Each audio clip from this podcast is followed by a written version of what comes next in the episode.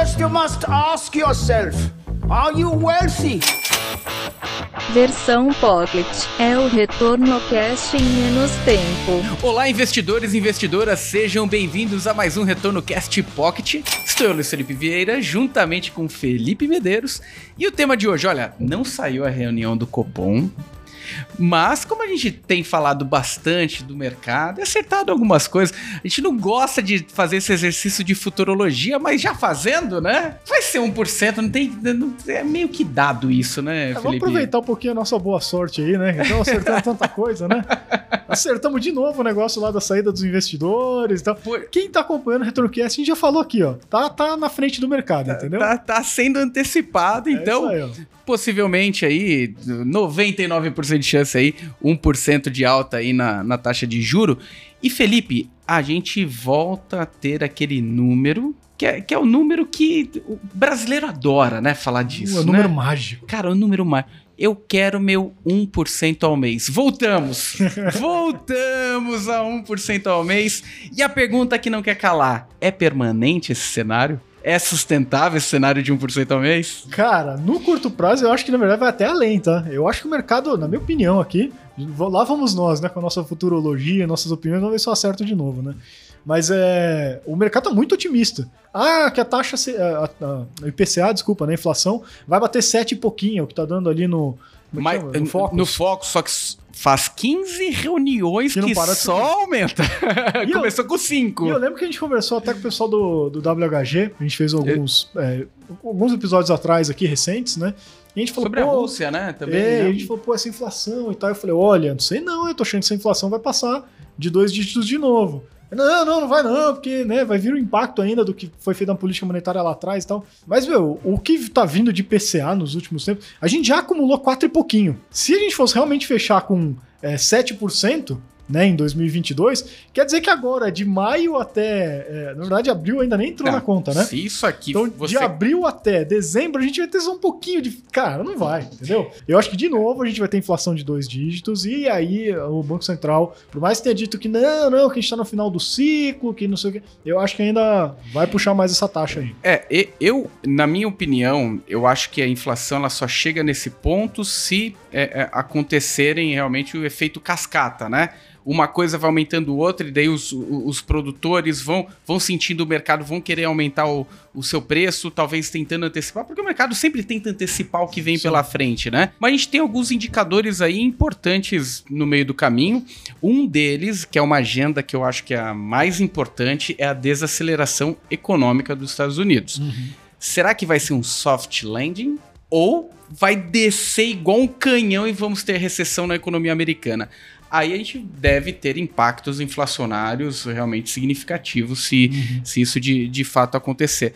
Mas só de tirar aquele, aquele nível de estímulo de consumo, equiparar um pouco mais o dólar em relação ao real, que parece que, que a gente está chegando em níveis mais adequados ali para uma, uma economia crescer, né? Não ficar detratora, me parece que pode ser que estejamos próximos desse pico aí, né? Talvez chegando próximos de 10 ali, mas é. É, talvez por conta disso e outro indicador também importante que eu vejo é o petróleo, né?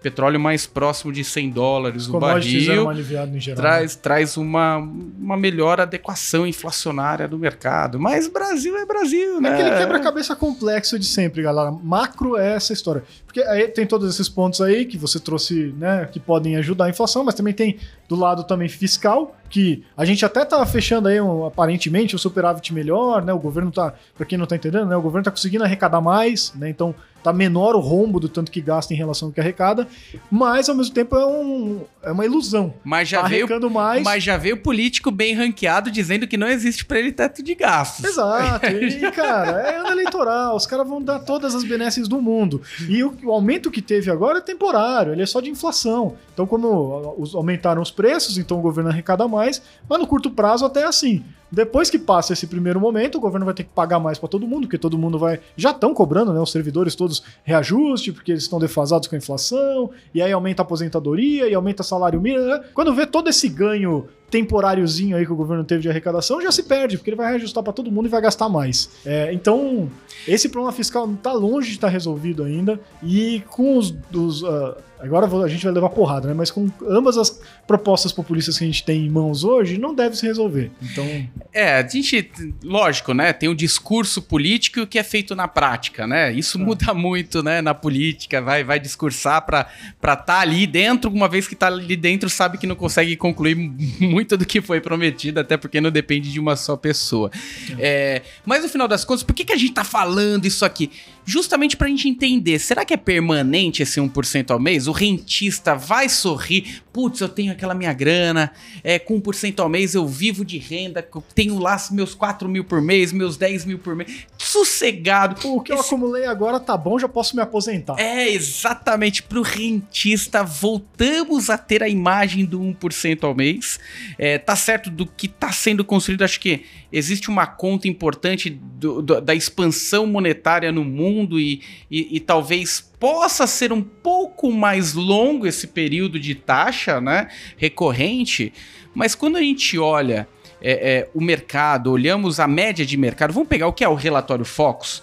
O relatório Focus, você pega um emaranhado de gente ali que fala qual que é a expectativa, mas gente importante, né? Gente que tem relevância Isso no aí. mercado. Consultorias importantes, bancões, Exatamente. Etc. Todas as consultorias. Coloca ali tudo no mesmo saco, chacoalha e vê o que, que foi a média ali. Esse é o relatório Focus. E o relatório Focus nos mostra que a média das, do, das empresas, dos grandes consultores, dos grandes bancos, está mostrando que estamos mais próximo do topo. Então, sequencialmente, isso seria uma queda para a inflação e, consequentemente, uma queda de taxa de juros lá para 2023. É, olhando o ano, os 2000, próximos anos.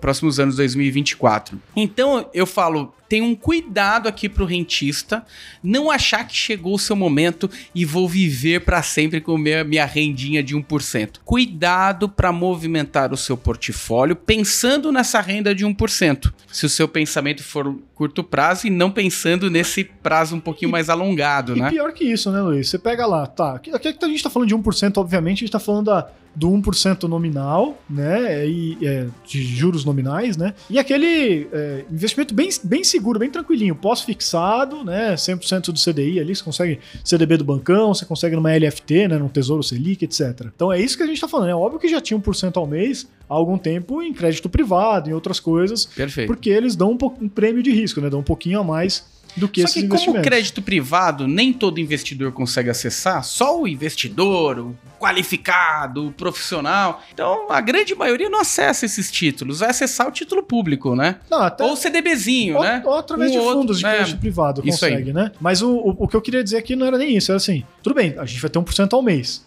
mas a gente está falando de juros nominais né?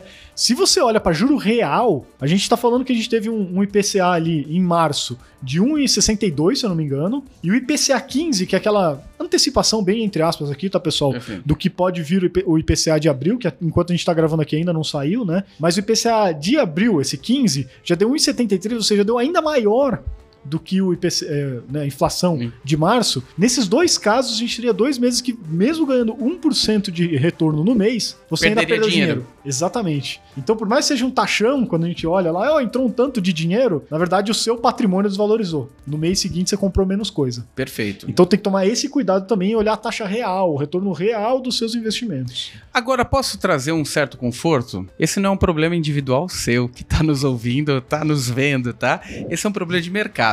E, e não é possível que um país é, é, é que, que, que suas adequações econômicas tem uma taxa de juro que seja inferior a uma inflação. Senão esse país ele não consegue se organizar, não consegue crescer, não consegue equilibrar suas contas.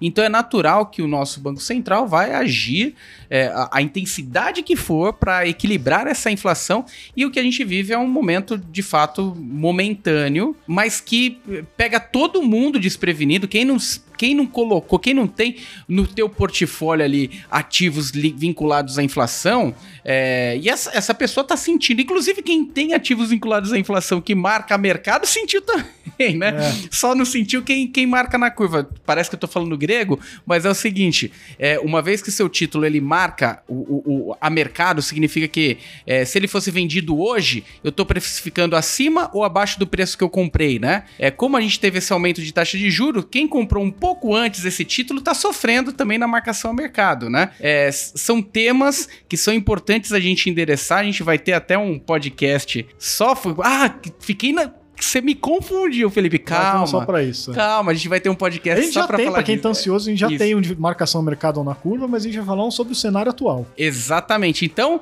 é para deixar interrogação mesmo, para você ouvir o próximo episódio, mas importante, você que busca a renda de 1% ao mês, tome cuidado com o bicho da inflação, que pode consumir boa parte dos seus rendimentos ou até mais do que esses rendimentos, pelo menos no curto prazo, e tome cuidado ao reposicionar acreditando que vai ser um novo cenário e permanente, tá? Porque possivelmente a gente tenha diversas mudanças daqui para frente, né, Felipe? É isso aí. Só, só um, um adendo aqui para não vir. É, porque tem um país tal que faz isso. Então, pessoal, a gente está falando aqui de países é, nível Brasil, tá? Países em desenvolvimento, países, países desenvolvidos, a gente viu aí que conseguiram e ainda conseguem manter juro real negativo por bastante tempo, né? Você vai pegar uma Suíça da vida, eles fazem isso, né? Um Japão, etc. Não dá para comparar o Brasil é, com o Japão e Suíça, tá? São riscos então, totalmente diferentes. A gente viu, o Brasil tentou fazer isso por um tempinho, não durou um ano, a gente ter esse monte de taxa de juro real negativa e agora a inflação tá esfolando todo mundo, né? E aí o Banco Central tá correndo e saiu de uma taxa de 2% para já agora caminhando para quase 13%, né? Então, é, não vamos comparar as comparar com comparáveis, tá? Exatamente. Então, sim, voltamos à taxa de 1%, mas tem algumas ressalvas. Tomem, tomem cuidado, falem com quem ajuda vocês na, na, na elaboração do portfólio. Qualquer dúvida que vocês tiverem, podem mandar para a gente também no retornocast@maisretorno.com ou deixarem nos comentários aqui no nosso vídeo do YouTube. Muito obrigado, pessoal, e até a próxima. Um abraço, pessoal. Você ouviu Retorno Cast Pocket.